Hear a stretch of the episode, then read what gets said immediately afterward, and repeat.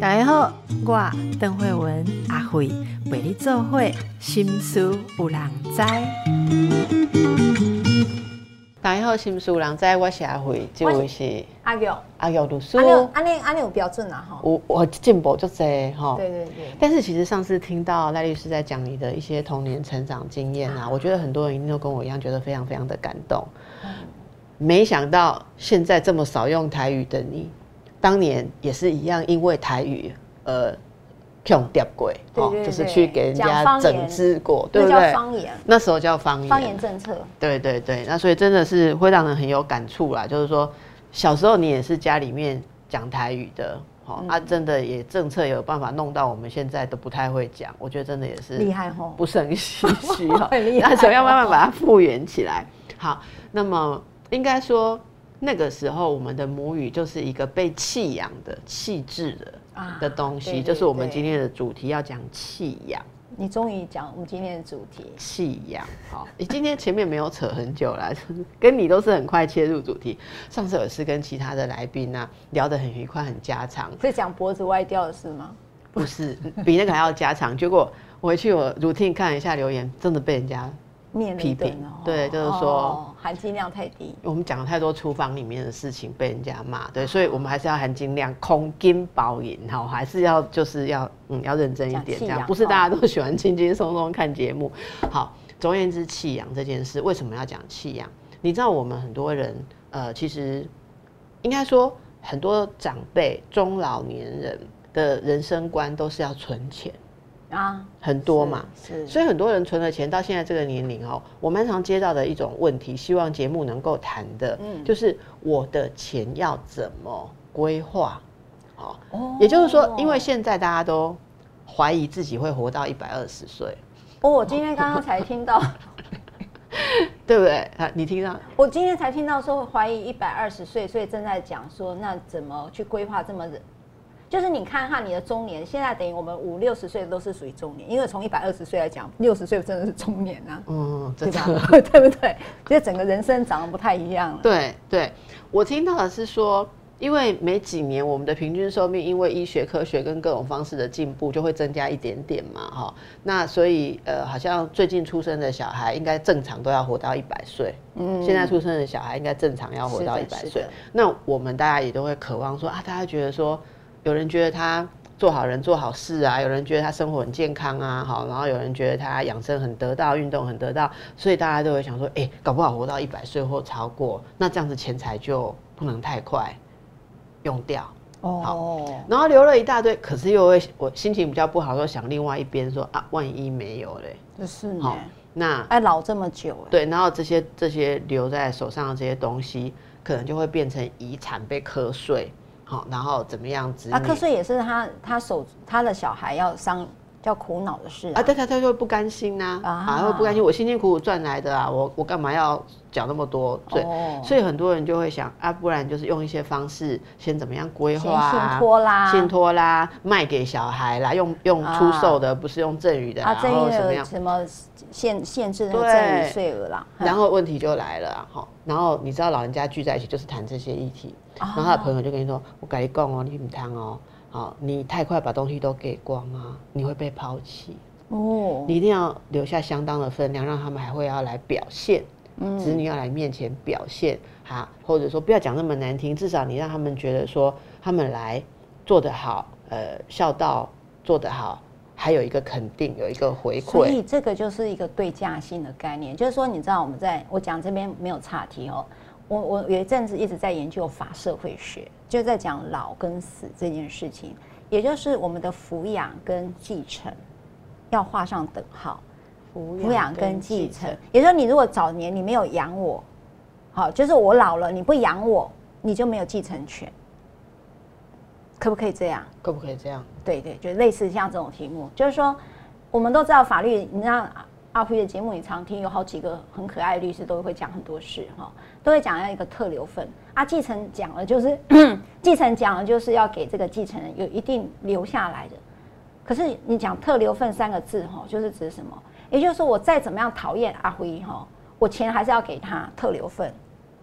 举例，我跟你很久没见了，我就是我，我就是我，可能我是父母亲啊，然后我这个女人，我十年没回家了，你二三十年也不来看我一眼，然后只有好像要人走的时候，啊你才来，像这种这种天涯孝子，是不是？就是你都一直在天涯，啊然后也没来，啊，这个时候他也没有抚养你，这样叫不叫去弃养？哈，法律上弃养跟真正的弃养两个概念，但是我们就走讲这种事情，我情感上的弃养，我的关系也弃养。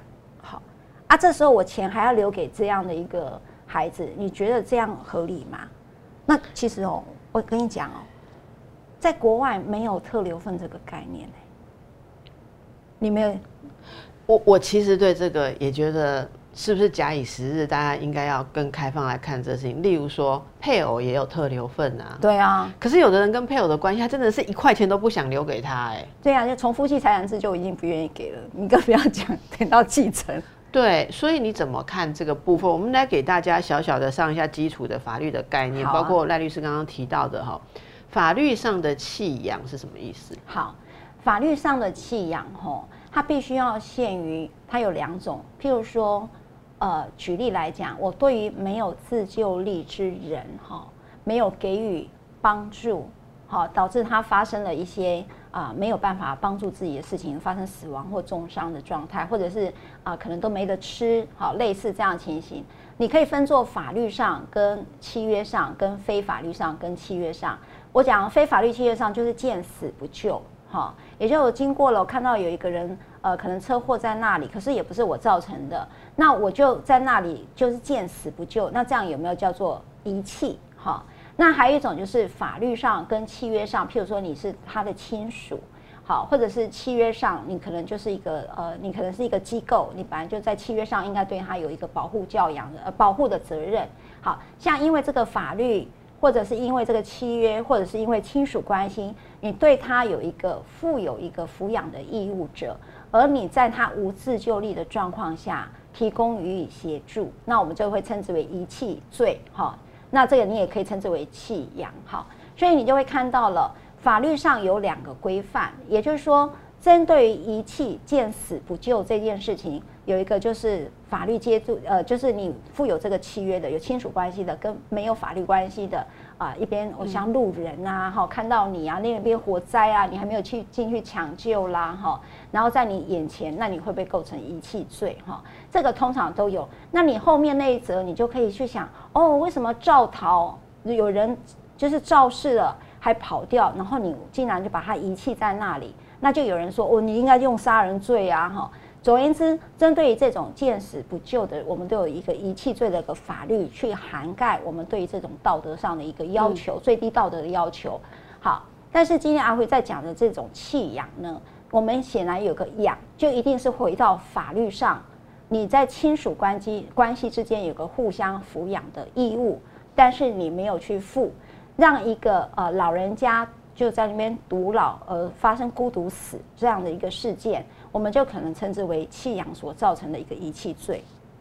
那这个弃养不是一般人很概念上的说不给老人家、不给长辈钱而已，对，也包括说如果他身体上需要，例如说他自我照顾有困难，你你没有去协助或没有去管他，其实这些都有包括，对不对？是的，像譬如说他已经有生病了，然后没有办法呃有自理能力，自理就是说自我照顾的能力啊，哈。那这种情况下，你就让他一个人老人家就住在那里。那譬如说，你也知道他生病了，你也不去看他，不去照顾他，都可能会构成弃养。哎，但是有一个状况呢，我就讲大家可能比较不知道的。有一次我就到医院去演讲，哈，然后他就赖律师，啊，你讲遗弃罪都是一个没有自救力质的状况，有没有？那没有自救力的状况，在我们社会新闻有两种版面，一个呢就是。让老人家孤独死在独居老人这样子啊，有一种就是未婚，有时候少女呢不知道怎么处理小孩，然后就把小孩子丢在垃圾桶啊，或者丢在哪里，让他天气这么冷情况下发生死亡事件，这个都是我们看到的真正的弃养的典型犯罪。好，那有一次我就到医院去呢，他说。那你的要件就是一个限于没有自救力的状况啊。那阿辉就是说，对啊，不是给钱这件事，还包括照顾的事情啊。好，你没有给他三餐，在那边饿死，不是也叫弃养吗？你说有啊，我钱都有给他，但没有用啊，因为他没有自理能力去提钱去买东西给自己吃啊，哈。好，那所以有一次我在医院演讲的时候，我就说，呃，像这种情形才构成遗弃。他说，那我们丢到我们医院都完全不构成遗弃罪了吗？是不是这一题就来了？他就说，我们称称之为叫什么入岛噻，就是指说在，就是说在呃街头入岛入岛噻，入岛的个案非常多，然后也没有人来缴医疗费，就把你丢在医院，然后送进来之后就不见人影了。那这种情形是不是也构成遗弃罪呢？可是实际上在法律上，它不太容易构成刑事案件的遗弃罪。但是呢，它绝对构成了抚养费没有给付的一个状态。鹿岛送进来的可能是陌生人吗？陌有可能是陌生人，有可能是邻居啊，啊，有可能是啊。但是邻居跟陌生人对他没有抚养的责任吗？哎，邻居跟好邻居没有抚养责任啊，但是他送到医院了，所以没有让他陷于无自救力的状态。嗯，对。所以对一个邻居而言，做到这样已经够了嘛？在法律上够，在法律道德上是另外一件事了。道德上就麻烦了，就要看平常这个邻居做的怎么样。好，我们等下再回来。好，刚刚说到的是呃，诶，无什么自救能力，无自救力之人。那如果我们现在把范围缩小一点，嗯，他身体其实是可以自我照顾，好，然后他手边有财产啊，有还有一点财产。可是这种财产的麻烦，可能他拥有他住的那间房子，可他没有现金了。嗯，可他有没有办法？他可能也，我也许现在大家可以把自己的房子拿去贷款，然后慢慢的吃掉、吃掉、吃掉，然后无所谓吃掉，就是用贷款的钱来生活嘛。然后最后可能呃不在人世的时候，这个东西也就还给银行了。对对，就拍卖掉了。对，那。那有些人可能也不知道这样处理，他可能就住着一个没什么价值的老房子，可是他手边已经没有钱了，然后他的子女也没有来管他，这种人很多哎，哎，这这很多啊，就是我讲孤独老，就是很多这种现象嘛。法律上对这样子的人有哪一些保障或是帮助？好，或者你要提醒大家有哪些其实是你不要误会法律可以管，但是法律其实没有管到的。对，好。呃，我讲一下，呃，类似有些里长啦，或者是公寓大厦的管理员啦，哈，你可能多多少少都会遇到刚才慧文所讲的这种情形。那遇到这种情形，有几个状态，大家是可以去处理的。有些呢，就会因为老人福利法的规定，所以你针对于这种呃，似乎有个房子，但是没有自理能力的一个老人家，那你也不曾看过他的亲属来探访他。其实呃容易陷入孤独死的这种个案哈，那我知道法律辅助基金会这样的个案量相当相当的大哈。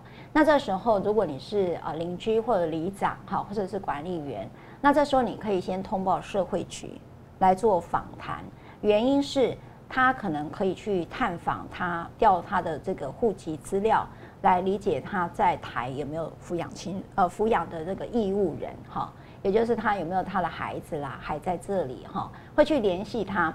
那当然，呃，有一些呢老人他可能就会送到呃一边就养护机构，因为如果他是属于呃这个身体上的照护都需要帮忙的话，那他如何符如果符合标准，他也可以送到一些养护机构去做处理哈。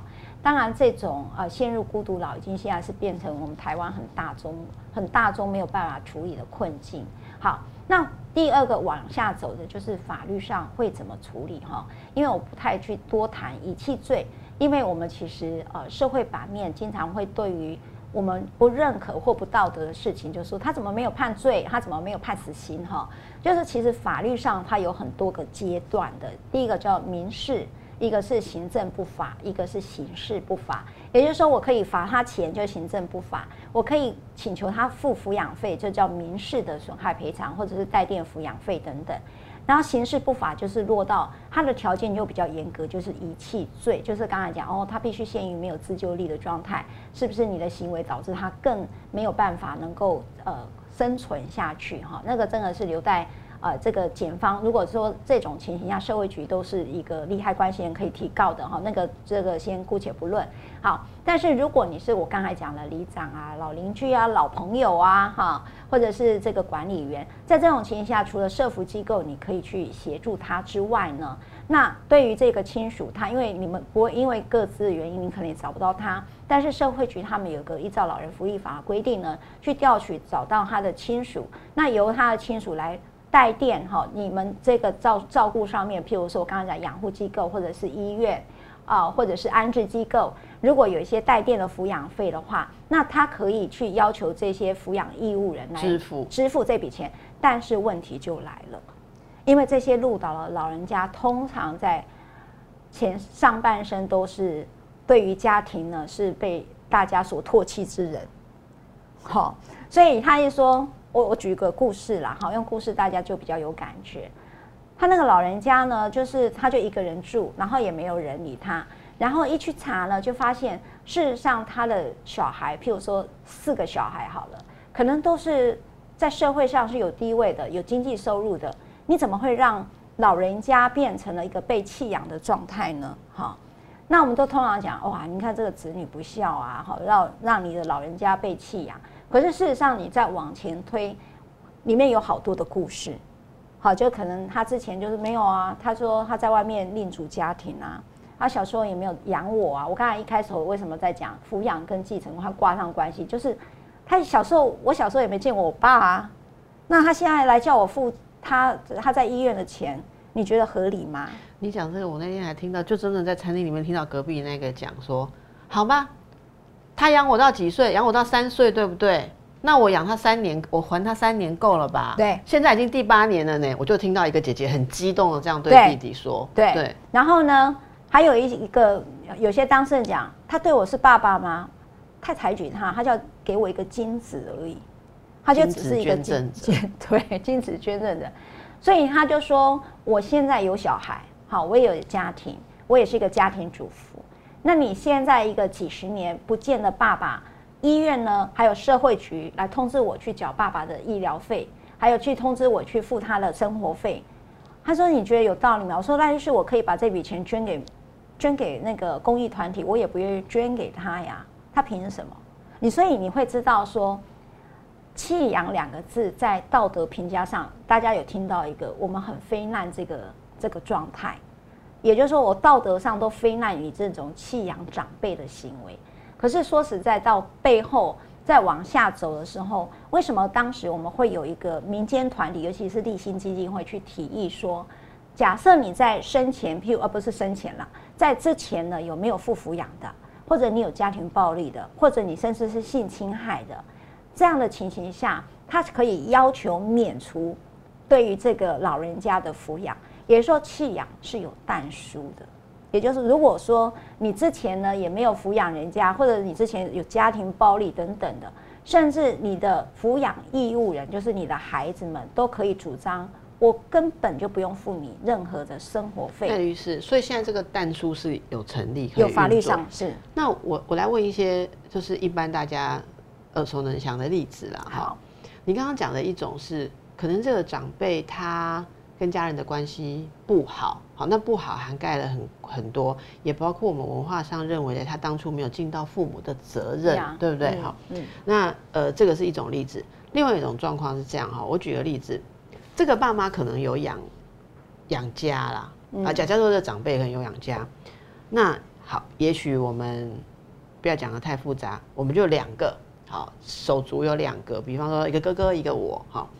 可是从小爸爸爸爸，假设我们讲爸爸，他是重男轻女，嗯，他都只有顾哥哥啊，是哦，诶，我呢没考上公立学校，要念私立要钱，他也不给我念，所以我就去半工半读，好，人生过得很辛苦啊，或怎样？那其实从可能从十几岁开始，啊，就就呃把我送去什么帮帮佣啊，干什么？其实我真的很除了就吃那一口饭，睡那一脚床之外。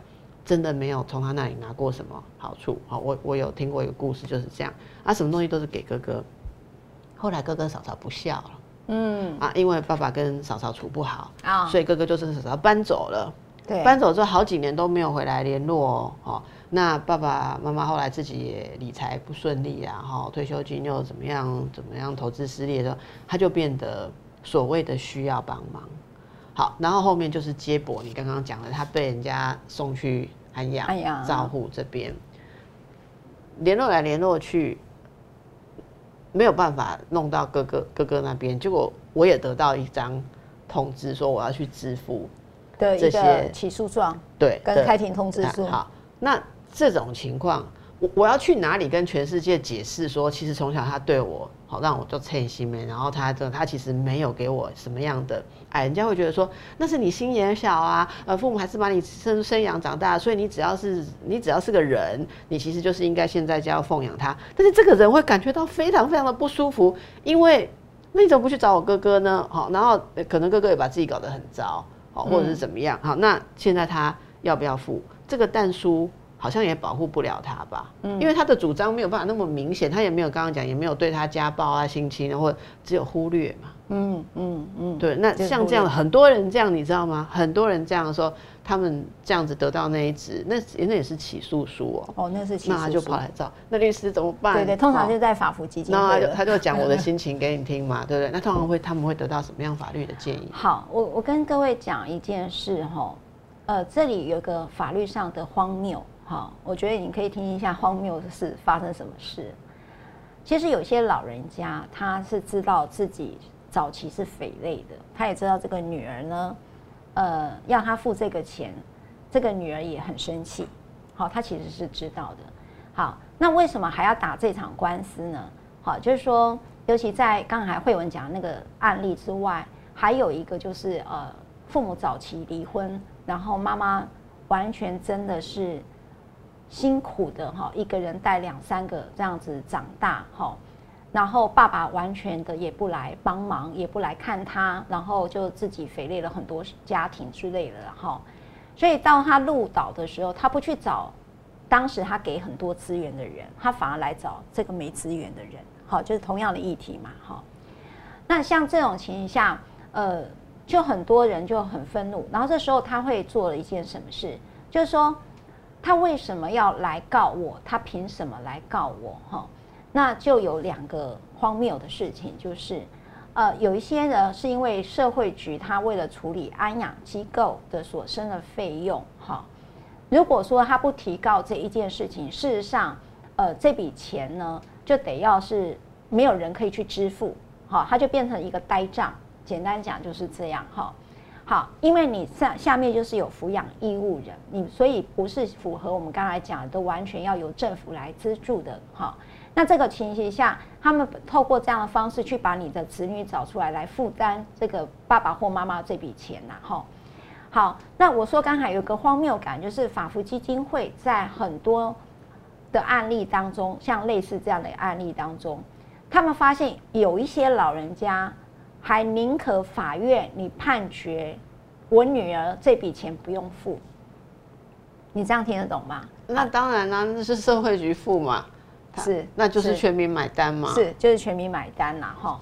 那所以他们有时候透过呃这样的一个诉讼，只是要求一个输的一个判决，好，然后他才有办法拿到了呃全民所提到的老人福利，哈，就有这个政府的补助，哦，是为了这件事而提告的。啊，另外一种呢，就是说如果假设是没有，那有时候就刚才讲，你也只是忽略，它也不是完全像刚才慧文讲的那种案例，所以你要求一个胜诉判呃败诉判决是很困难。我说这个老人家拿败诉判判决很困难，因为他并不符合我刚才的那个例外状况，也是有抚抚养啊，只是他忽略而已哈。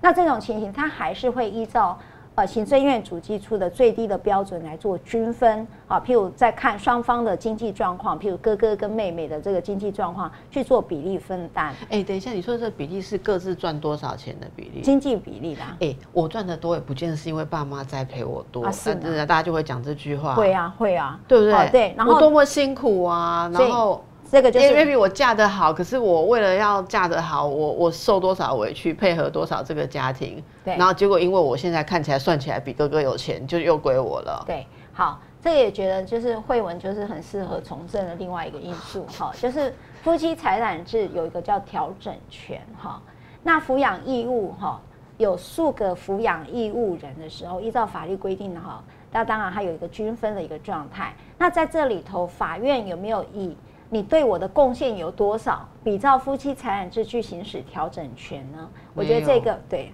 是，你都自己回答，所以这件事情，我觉得很难断嘛，这个怎么很难评嘛？哎，可是那就是你讲一个很惊悚的事，这个是我以前没有想过，所以我们大家兄弟姐妹赚得多的人，算起来经济经比例要要负担父母的要比较多，有可能比较多啊。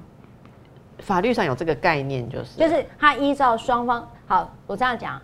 双方的呃权利义务权利人跟义务人哈，权利人就是指爸爸好了，他的需求有多少，所以你就会想到行政院主计处的标准，对不对啊？然后有实物上，爸爸说我还有泡温泉的钱，你也要算进去哦，这个实物上的哈。所以就是有些爸爸就是真的会说哦，我还有去吃什么样的钱，你也要算了哈。我说没有，我们就是行政院主计处的钱去算。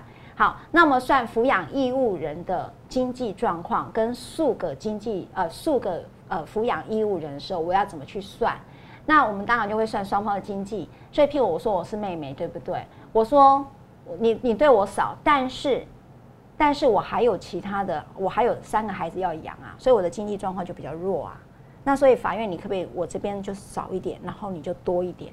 所以他在算这个东西的时候，有我所有财我的所有财产跟我要支出的负担这样子来算。对，不，他的他的抚养权利人就是老人家，他需要多少钱？对，OK，这是一个标准，对不对？然后比方这样好了啦，那个阿阿玉，我们有一个爸爸哦，然后我们两姐妹，嗯，然后你一个月赚两百万嘛。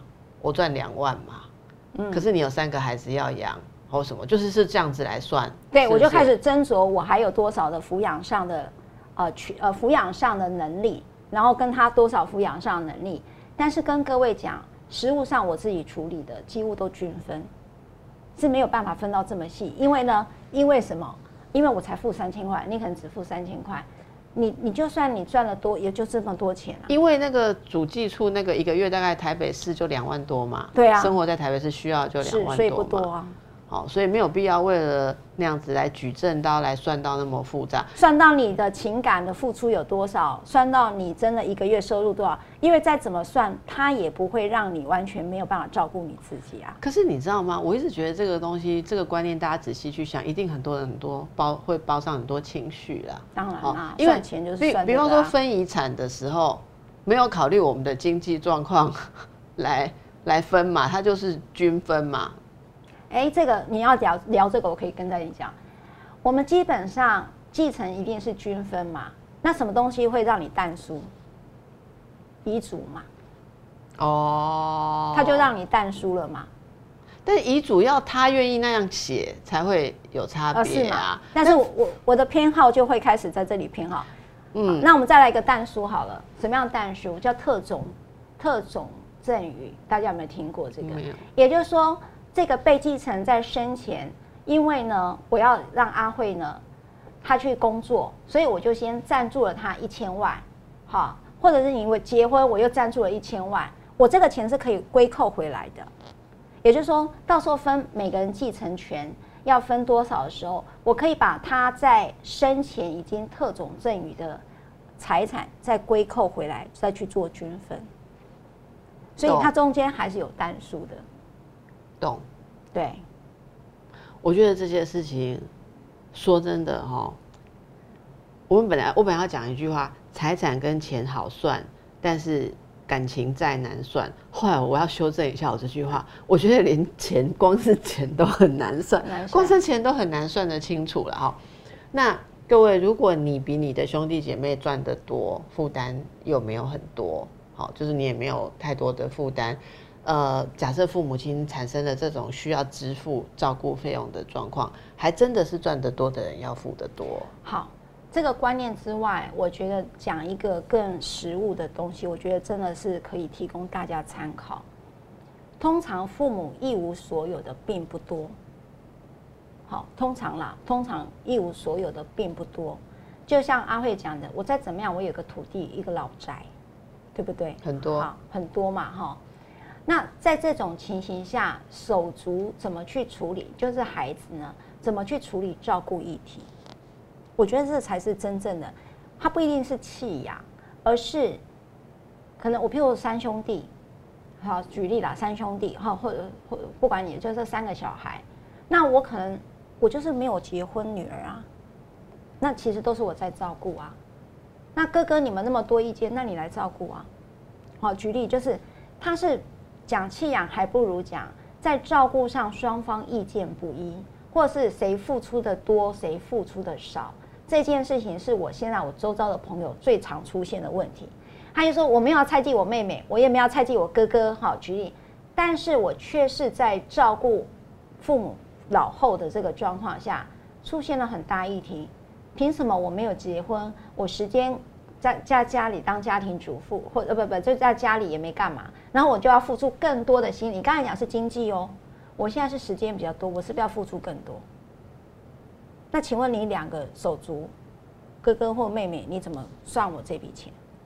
这个就是一个很难算的东西啦。其实你你说哦，所以我刚才讲钱难算，情难算，时间难时间也难算。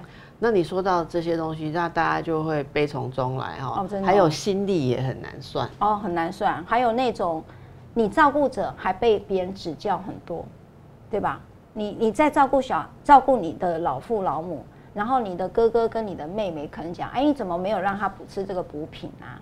你怎么不让他陪他去公园多散散步啊？你怎么怎么样？你会很多人一直指教你怎么照顾人。我我觉得这个真的让我想到一个例子哈，我我认识的一位阿姨啊，哈，她其实很早就是离婚了，所以离婚的，但是你知道传统很多人跟先生离婚之后，跟婆婆还有往来，如果婆媳的啦关系还不错的话，嗯哈、嗯，那但是再怎么样往来，她也不是那家里面的人了嘛。后来婆婆老了就卧床。哦卧床被照顾长达七八年。那这个过程当中，就是这个呃，我认识的这位长辈，等于说他先生的哥哥跟嫂嫂在照顾，就是他当年还在婚姻当中称称为嫂嫂的人在照顾。那我听到故事的开头是这样，那他有时候时不时去看那个卧床的婆婆嘛，回来之后他一顿干，因为他很善良，然后大家聊天的时候，他就会说。啊，我那嫂嫂哦，就这样把它放在那里。其实她的状况应该还是可以推起来，做一点肌肉活动，比较不会肌肉退化那么快，搞不好还可以活动一下。他就是这样龟口给坑黑黑啊，好，然后那他他就很舍不得的时候，他就有说过一句话，就说我觉得他就是巴不得他只能躺着不要动，比较好照顾这样哈。然后那时候印象非常深刻，旁边有另外一位长辈的大姐，呃，我觉得他可能因为有宗教信仰，所以他。看很多，他他们好像呃联社或是佛教会常常去帮人家家庭里面做一些念经或者什么，所以他看很多这样子很复杂的家庭照顾的事情。我那时候印象非常深刻，我就听到他劝这位阿姨，他就说：“咱无在内底照顾的人，吼，咱无主早甲暗离世离世休息的遐的人，你毋知影迄内底的代志，吼，你爱想看觅，安尼一箍人洗身躯。”你敢有法度？吼、啊！你讲要互行路，吼，啊，若要互行路，你要爱个插起来，爱个坑落去，这个过程中你要负担多少？啊，这过程中如果跌倒，通通是你的错。是啊，好，他说很多很多的过程，但是你讲，他就问他说：“啊，你看你那受过，你也当找三个三个好的所在吧，三个优点。”我就看到他这样问他，啊，因为他们是好朋友嘛。那那个阿姨想一想，她就说：“你若安尼讲，我想有一点。”伊拢无褥疮呢。然后我们所有在医院工作的人都说：“哦哇，他八年都没有褥疮。”我说哦：“哎、我马上就脱口而出说：那那他真的有也有用一些你没看到的心、也许他翻身翻得很勤，啊或是怎么样这样。后来那个阿姨，她真的，她每次去，她就不再给建议了，她只有做一件事，你猜是什么？谢谢。包钱。对呀、有时候一千块，有时候两千块，但是对方就感觉很好。是啊，感觉很好，是这样，所以我觉得这个家里面有时候大家那个那个情绪的批评点，有时候很复杂，有时候是一个舍不得，有时候纯粹是为了看老人这样觉得可怜，有时候也有自己的好的的的种种的纠结在里面。但是如果家人之间可以互相去看到好，想象说照顾每个人有每个人的极限的话，其实少一点恶意的东西。真真的对老人家也比较好，但是这个非常不容易，好，所以牵涉到说财产这些事情也是一样。我们等一下再回来。刚才我们在看这个阿嘎找的资料，哈，我们来看一下那个社会局的资料。嗯，说刚才赖律师提到的这种情况，对，呃，被弃养啊，好的的长者被安置。那就会去找抚养义务人来负担费用。对，如果没有抚养义务人或是弱势族群，那就是公费安置。对，那如果抚养有抚养义务人，可是不愿负担，社会局就提告。这个社福总盟观察到说，每年被社会局提告说抚养义务人你要付钱啊的诉讼案件，大约有四千件，而且逐年增加。是我们其实真的很好好奇，有空的话哦，也许查查资料，这四千件有多少有后来有追到费用？我想可能很难很难很难。以我以前在医院工作的经验，我觉得很难啊。所以我们有看到这个台湾社会福利总福利总啊，好，这个秘书长是孙一信，他说长照。机构哈是有啦哈，但是现在重点是费用，长辈的照顾费用是不是要由国家编列预算？或者那大家就会说啊，国家的预算要付的东西很多很多哈，尤其现在选举的时候，就会看到每一个候选人都有他认为国家应该简化在哪里的一套，通通加起来哈，我们就会觉得说哇，我们国家真的那么有钱吗哈？常常大家就会觉得呃，这个有点不生唏嘘，所以就会有一个所谓长照保险这样子的概念哈，那这个也是有很多的相关的长照保险，其实对那个问题好大，那个保险业进入长照这件事情。其实，在法案当时在讨论政策跟法案，大家意见就很多了啦，都所以都认为应该是非营利组织在做长照，他是怕那个商业化的过程，就是老人家被拿来当做商业化过程。我觉得这个事情是有点严肃，但是这边有一个地方，我觉得是可以聊的，是说，呃，长照不足这是事实了哈。那个台湾二零五零年应该进入所谓的超高龄社会，好，就刚才慧文讲了。一百二十岁了哈，那到底台湾准备好了没有？好，准备好，不要讲政府准备好了没有，而是我们每一个人对自己准备好了没有？好，就是怎么老，跟怎么去安排自己的后面。然后现在的这个，你去期待什么？呃，传宗接代，不是那叫什么？养儿防老吧。我现在在讲老一派的这件事情，其实已经在目前我来看是不太有成立的可能。我的上一代有可能，但是我的这下这一代，因为清贫世代了哈，就是说他们自己要结婚生子去买房这件事情都很困难，那他们到底有没有余力再去照顾日后的老者？这件事情是很困难期待的。好，那因此我觉得像以我这个年纪中生代了哈，我自称自己是中生代，那你怎么去呃？当我一直在喊退休的时候。那你有没有想到，就是老的这一件事情？那以台湾来讲，哈，我我想要很很去聊这件事，就是说，我我们台湾对老就是一定要穿的像呃，就是穿着啦、行动啦，还有工作啦，都会有一个刻板印象，就觉得就是那种啊，你在家里不要乱跑就好啊，就看电视、听录音、呃听广播啦，哈。事实上，呃，我记得有一次我们就。呃，我就跟那个有一个从法国回来的朋友在聊，那有一次他们就在讲说，他们法国的卧床率，老人家的卧床时间非常的短，他不到一个月，台湾大概好像平均七年吧，也就是说你老了，但是你卧床的时间有七年或一年，都是以年来做计算的，也就是说我们到老的时候就好像没有任何活动力，然后就在家里就处在一个呃需要被照顾的状态。好，那我有一次，我一个朋友就说，他有一次去玩浮潜，三三十几岁女孩哦，他就回来，赖律师，我跟你讲，你知道我们搭的那艘船，那个老人家坐轮椅哦，然后他是别人帮他推下去，让他去浮潜，就是说他们只要还活着，就要好好过生活，然后就就是玩浮潜，然后呢，呃，他们再怎么老，穿的都还是很有型，就有打扮呐，对，就很有型哈。所以他们的活动力一直是，呃，很很大。你看那个伊丽莎白那个，你你看到他那个时候还出来公开场所，精神还很好啊。然后大概没多久，当然就就离世。可是你会看到一个，就是我们对于老的定义跟老的这个形态，似乎呃过度的刻板印象哈，就认为说就是卧床。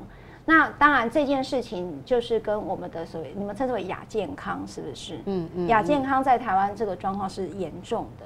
那这件事我觉得反而是应该去讨论气养，去讨论长照，更讲更讲的是我们怎么样健康老哈。这件事情我觉得还是比较重要的。对，我觉得其实最后说到这个哦，就牵涉到一个比较精致的观念啊，就是说在。把父母或长辈丢在那边，不管他，他无法生活这个极端，好，以及你整天啊不做自己的事，就是陪在他身边这样子的孝道，这两个极端中间其实有很大的空间是社会介入的空间，嗯，就是这个社会如何能够让老人家其实是在某种可被接受的状态下，各方面的友善对他们来讲的话。例如啦，呃，例如是什么？例如说，老人家要出去吃饭，他要去哪里吃饭？对，好，他去哪里吃？他能吃什么？哦，你有没有老人餐？啊，你知道现在如果去日本的话，日本有一些餐厅他们会推出熟女餐啊，呃呃呃，假设你吃一一个蛋包饭，哦，蛋包饭有大层、中层、小层，对不对？啊，你食量比较小的，你可以点小嘛，好，或什么。但是这个东西，我觉得台湾慢慢有很多，哈，有很多在跟进。那还有啦，呃，你今天如果要去风景区的话，嗯，你的整个无障碍的设施，你玩的方式，好，那有很多以前的步道是。你最好有摘掉，走进去还能走出来，不然你进去到某一个点以后就是不归路哈，你没有办法在中间折返，还有包括轮椅也不好推。对对，所以我觉得这些其实都有在改变，而这个改变，我说就是说，在那个老人家就是躺在家里，觉得自己是其实其实会感觉被社会弃养啦，不是只有被孩子弃养。我我也想再问慧文，我不知道时间只剩一点点哈。其实我就有一次讲一件事，我我有个好朋友，他的他他是他他妹妹在帮忙照顾，结果他妈就一天到晚跟他抱怨说：“你妹打我，你妹打我。”然后他说：“我说那你有去反应吗？”他说：“我不敢，因为我怕我妹讲。”我说那不然你养。照顾者他说他可以理解，因为他说他妈妈做卤哎，然后因为有有失智，所以会有一些妄想，就会讲说妹妹怎么样做 A B C D 来指控这个妹妹，好。那这个姐姐呢就很无奈，她知道她妹妹，她可能觉得妹妹委屈了，可是她就真的很难接手。所以我说，照顾者悲歌这件事情，其实大家一直在讨论，但是照顾者到底能怎么样的个心理上的一个协助可以帮上？我觉得心理上协助，我们下次可以找机会来跳来聊这个议题。但是我觉得很重要一件事情是，几乎我最近访到的每一位在长照这个领域服务的人。都有共同的观念，就是。照顾这件事，尤其进入老年社会、超老年社会，照顾这件事情不能只是家人在做。是，他就就像你没有办法，所有的小孩没有办法都在家里面受教育一样。是是，你就用这个观念去想好了。以前的小孩也觉得个人的小孩个人教啊，你是员外，你请十个家教、十个状元，对不对？你是一般人，你就囊萤夜读，自己教他识字，用什么什么用用树枝在沙上面画，也你也教出你你你家的状元。大家靠自己嘛，但是慢慢就会说不可以。我们小孩子是不是要送去外面教啊？同样，我们老人要有社会来照顾。这个观念为什么那么难转过来？其实就是个人这种亲情之间的各种纠结、传统的观念嘛。所以大家怎么样能够去好好的思考这个问题，让你自己可以你自己可以安顿好，所以你有余力可以来。呃，回馈或者来照顾你爱的父母，而不是弄到不愉快，甚至还要去去律师那里各式各样的委屈哦。我想这也是大家要面对的很重要的一个生命的课题。好，今天非常谢谢我们的来律师，祝福大家。